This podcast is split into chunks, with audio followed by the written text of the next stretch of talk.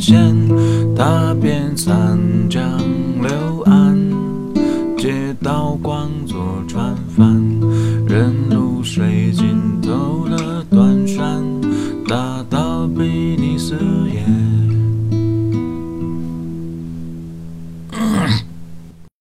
春风宿雪多年，我与虎谋早餐，拎着雕塑的问卧龙几两钱，书中大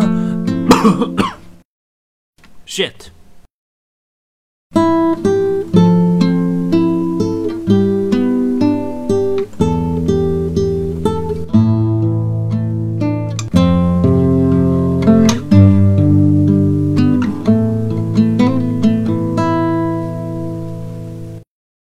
这一集的时间比较短，我想呢，就不如来个才艺。结果没成想啊，弄潮了，哈，不好意思啊，各位。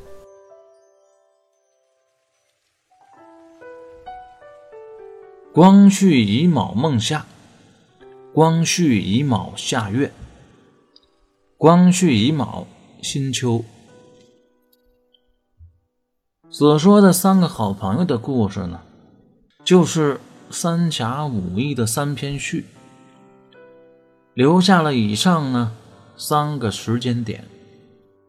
有意思的是啊，入迷道人和退思主人这二位啊，明显确认过眼神，是志趣相投的好基友，都说自己呀喜欢志怪类的书，那《金瓶梅》都翻烂了，哎，不对。是夷坚志都翻烂了，都表示啊最喜欢这本书，因为它比较寡淡。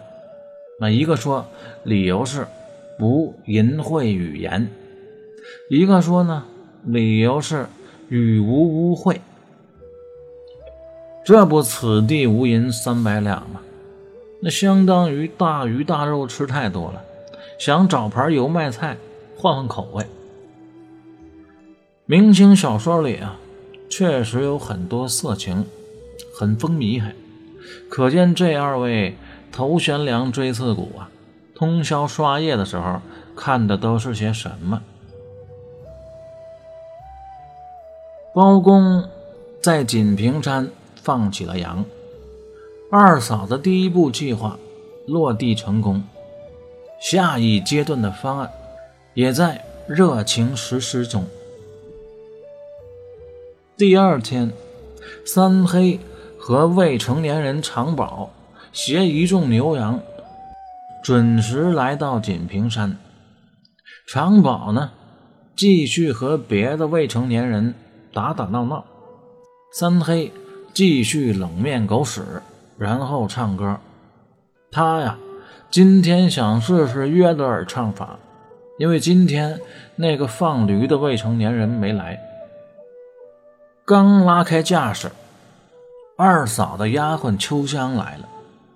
没错啊，是秋香，不是石榴。秋香姐说：“啊，三黑，你的外卖到了，二奶奶特地给三叔你做的葱油饼。”三黑说：“是上海阿大的网红葱油饼吗？”秋香说：“把馋虫卖了还不够路费的呢，怎么可能？”三黑说：“那我不吃葱。”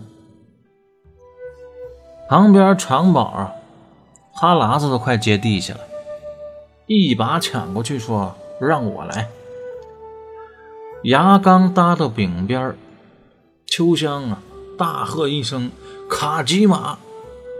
长宝一愣，紧接着秋香重拳击腹，转身拿背，给长宝上了裸脚了。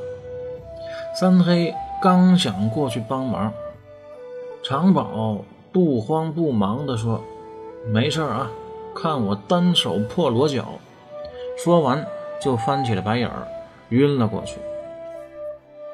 秋香说：“这不是你能吃的，三黑当时就愤怒了，他不明白秋香这话什么意思，说：“你瞧不起我朋友，我偏要给他吃。”所以把长宝拍醒，说：“来，你吃。”长宝呢，也颇为感动，说：“还是你吃。”二人就这样啊，推来挡去的。秋香在一旁看的，眼睛瞪得跟豆包似的。最后呢，两人终于达成了协议，由三黑先咬第一口。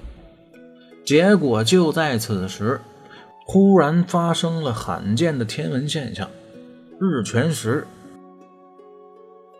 转眼天又黑了，三黑忽然说：“shit，谁偷我的饼？”等过一会儿天亮的时候，只见一只赖皮狗。倒在地上，口吐白沫，旁边还有半拉的葱油饼。秋香一摊手说：“他、他、他芝麻过敏，转身跑了。”中午呢，三黑去长宝家吃饭，说了葱油饼的事。未成年人长宝的父亲，心里难过，对三黑说：“以后。”二奶奶送的饮食啊，都不要吃。三黑不以为然，说：“那得看是什么了。”不一会儿，吃完饭，出门散步，外面传来了他的歌声：“白白甜甜圈，珍珠奶茶，方便面。”二嫂的葱油饼投毒事件宣告失败。不过，他一计不成，又生一计，落井下石计划立刻热情实施中。